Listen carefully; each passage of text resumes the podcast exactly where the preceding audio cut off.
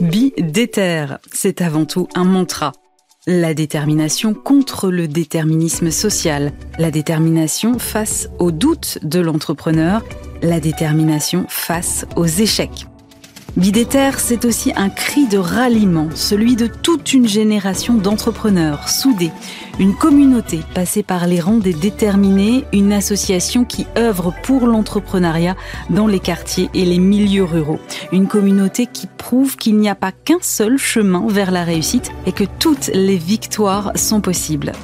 Je m'appelle Aurélie Planex et je vous propose de partir à la rencontre de ces entrepreneurs. Bienvenue dans Bidéter, un podcast proposé par Bismart et les déterminés. Nouvel épisode et nouvelle rencontre avec aujourd'hui Géraldine O'Neill. Bonjour Géraldine. Bonjour. Ravie de te rencontrer. Alors je me suis penchée un petit peu sur euh, ton parcours et j'ai eu l'impression que tu étais quelqu'un de très passionné. Est-ce que je me trompe? C'est vrai, je suis passionnée et euh, c'est un petit peu euh, ce qui fait un peu tous les entrepreneurs, je pense, parce que c'est un parcours où il faut s'accrocher et c'est vrai que la passion, je l'ai depuis longtemps et surtout pour l'alimentaire. Alors justement, pour débuter par le commencement, tu as fait des études, toi, de biologie végétale. Qu'est-ce qui t'est passé par la tête? Pourquoi la biologie végétale? Euh, Depuis enfant, en fait, je pense que j'ai commencé à ramper et à m'intéresser aux plantes, vraiment même les animaux, hein, depuis euh, que je suis à quatre pattes. et je suis passionnée par le monde végétal parce que c'est euh, des êtres vivants qui sont extrêmement flexibles, intéressants d'un point de vue biologique. alors les OGM, c'est très controversé, mais d'un point de vue technique, tout ce qu'on peut arriver à faire avec le végétal, même si je m'y oppose, c'est passionnant et en fait ce côté-là, la physiologie et comprendre cet organisme qui a permis la vie sur Terre, euh, eh bien je trouve ça absolument extraordinaire. Donc tu as réussi à allier finalement passion et études.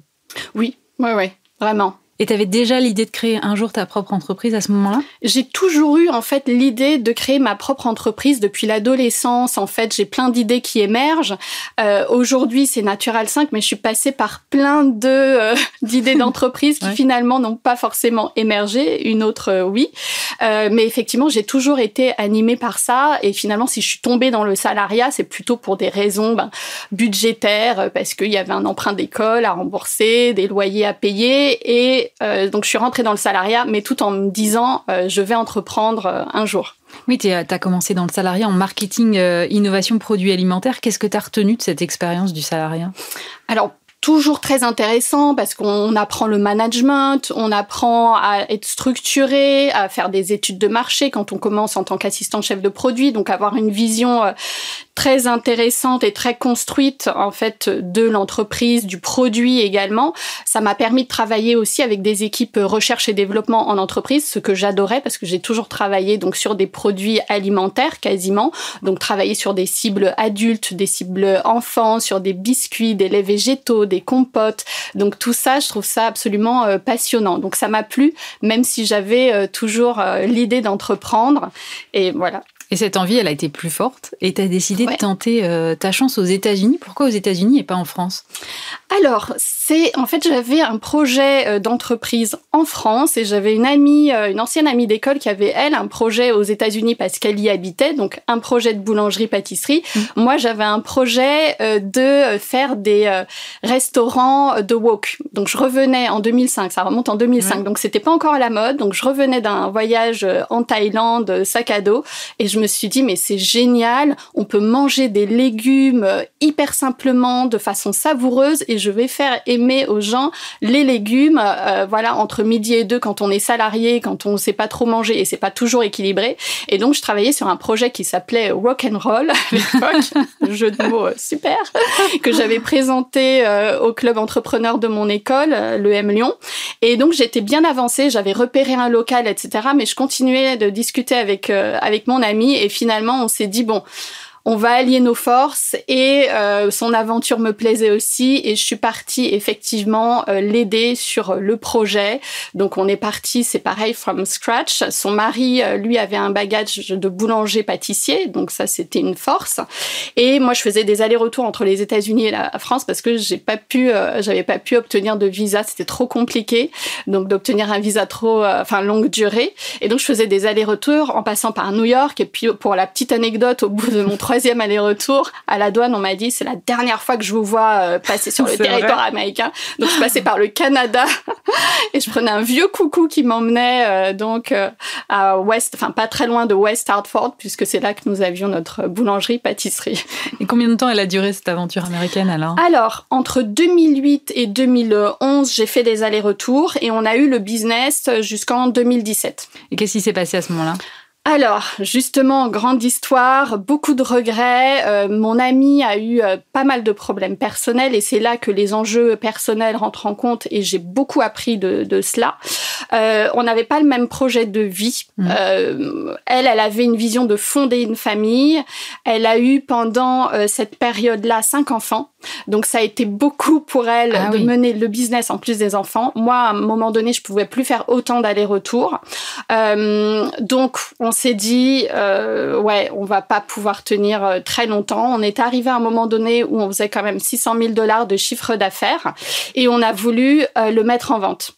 On avait trois euh, personnes intéressées pour racheter le business et quelques jours après, il y a un concurrent qui a affiché juste à côté, mais la porte à côté de notre boulangerie-pâtisserie, euh, boulangerie, pâtisserie, euh, ouvre bientôt, etc. Et on s'est dit, mon Dieu, mais c'est pas possible. Oh, et en fait, c'est ouais, vraiment la grosse tuile, mais sauf que c'était une boulangerie-pâtisserie soi-disant à la française, mais à l'américaine. C'était quelqu'un qui avait d'autres business. Donc, on a très vite voir quelle était la qualité euh, de, son offre et on s'est dit c'est pas grave, on a nos clients fidèles, ils nous soutiennent, donc on va continuer et euh, les acheteurs vont bien voir qu'on arrive à tenir le chiffre d'affaires. Les acheteurs effectivement ont retiré leur offre et malheureusement, ma copine a été rattrapée par ses soucis personnels et elle n'a pas pu rester ouverte le temps de faire la preuve que notre business pouvait euh, soutenir un, concurrent juste à côté. Donc on a fermé, on a vendu en fait euh, les tout d'occasion, le matériel, etc. Et on n'a pas récupéré notre mise. Voilà. Comment tu te relèves après ça? Alors ça a été très difficile. En même temps, j'ai énormément appris et ça a été une expérience ultra positive finalement. Parce que en fait entreprendre sur le territoire américain ça va très vite. Euh, les gens sont ultra enthousiastes. Donc c'est quelque chose de très porteur. On a eu très vite euh, donc 140 000 dollars euh, de subventions pour notre business. Quand je vois les difficultés que j'ai ici pour obtenir des subventions, bah voilà. Euh, donc ça va très vite. Donc ça c'est vraiment très porteur. J'ai pu me tester aussi, euh, tester euh, bah, ma façon de travailler, mon ma capacité bah, à me lever à 5 heures du matin, faire les fermetures à pas d'heure. C'est très physique. Faut manager, faut nettoyer, faut satisfaire les clients insatisfaits. Euh, Garder le sourire. Garder le sourire tout le temps. donc vraiment j'ai pu me tester et j'en garde un, souvenir incroyable malgré euh, la fin finalement. Donc je, retiens le côté positif. Il faut être optimiste aussi quand on est entrepreneur. Et ça t'a pas découragé pour lancer donc Natural 5 Pas du tout, parce que entre là et Natural 5, j'ai eu aussi euh, d'autres euh, tentative d'entrepreneuriat. Pareil, après mes euh, études, j'ai fait une partie de mes études euh, en Argentine et je voulais, quand je suis revenue, je voulais ouvrir un business d'empanadas. Donc je me suis lancée là-dessus. C'est toujours autour de la nourriture quand même. Ouais, ouais, ouais. Non, mais je suis une grosse gourmande, donc faut pas se mentir. Donc voilà, euh, pareil, j'avais commencé quelque chose vraiment de, de très sympa. J'avais une collab avec le Bon Marché, mais finalement, bah, la personne m'a lâché.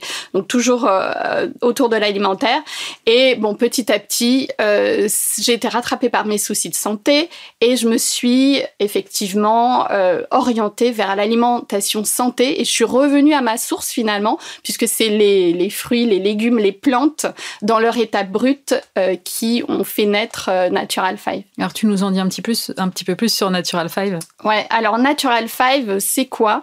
Ce sont des recettes que l'on a faites avec notre nutritionniste à base de fruits, de légumes, de légumineuses déshydratées en poudre qui vont vous permettre tout facilement bah, de reconstituer des smoothies santé et sportifs.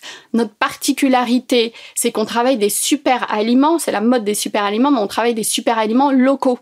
Donc, tout ce qui est poudre d'ashwagandha, d'açaï, etc., vous n'allez pas les retrouver ou si vous les retrouvez, c'est qu'ils sont cultivés en France ou en Europe, comme euh, notamment les graines de chia.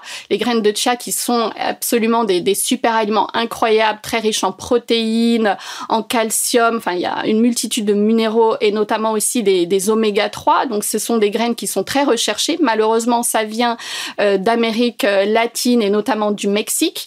Donc, on en trouve des bio, mais bon, à quel prix finalement, puisque ça a parcouru tant de chemins pour venir à nous Eh bien, euh, moi, je propose des graines de chia françaises, donc qui sont cultivées sur les territoires français, parce que je suis convaincue qu'on peut se faire du bien tout en limitant notre impact sur la planète.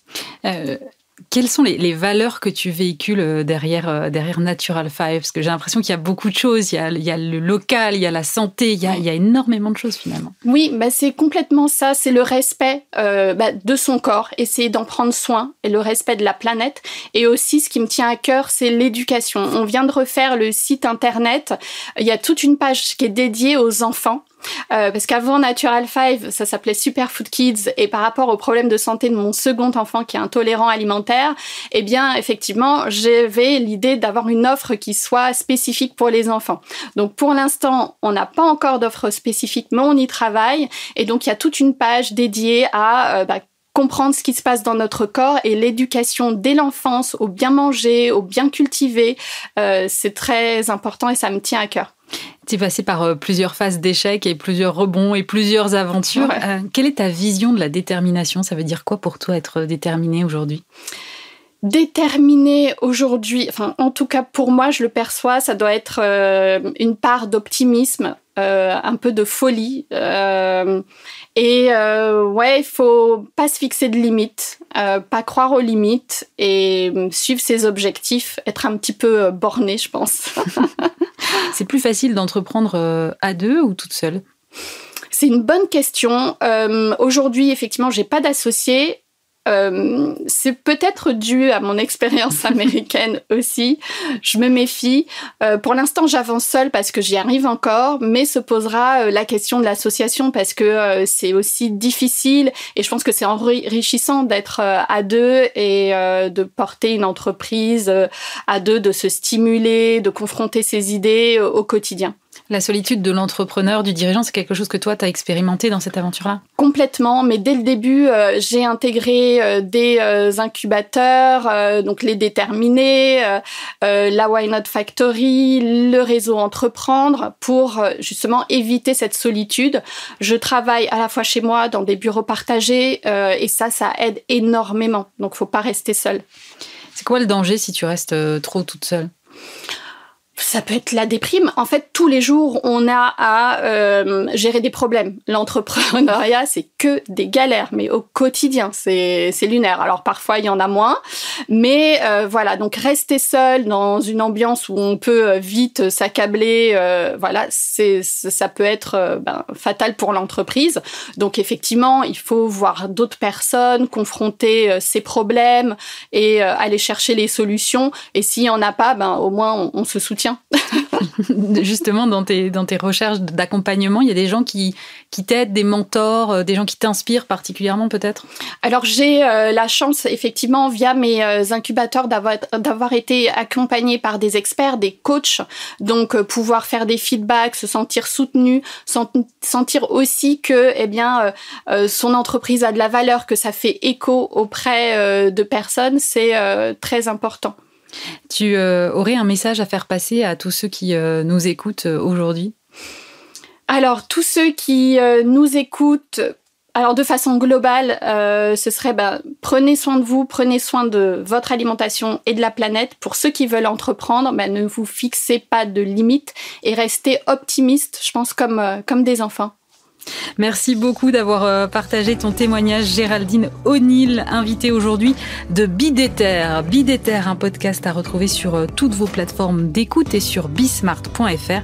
Si ça vous a plu, eh bien foncez vous abonner, likez, partagez. On se retrouve la semaine prochaine pour un nouvel épisode et d'ici là, vous aussi, soyez déter.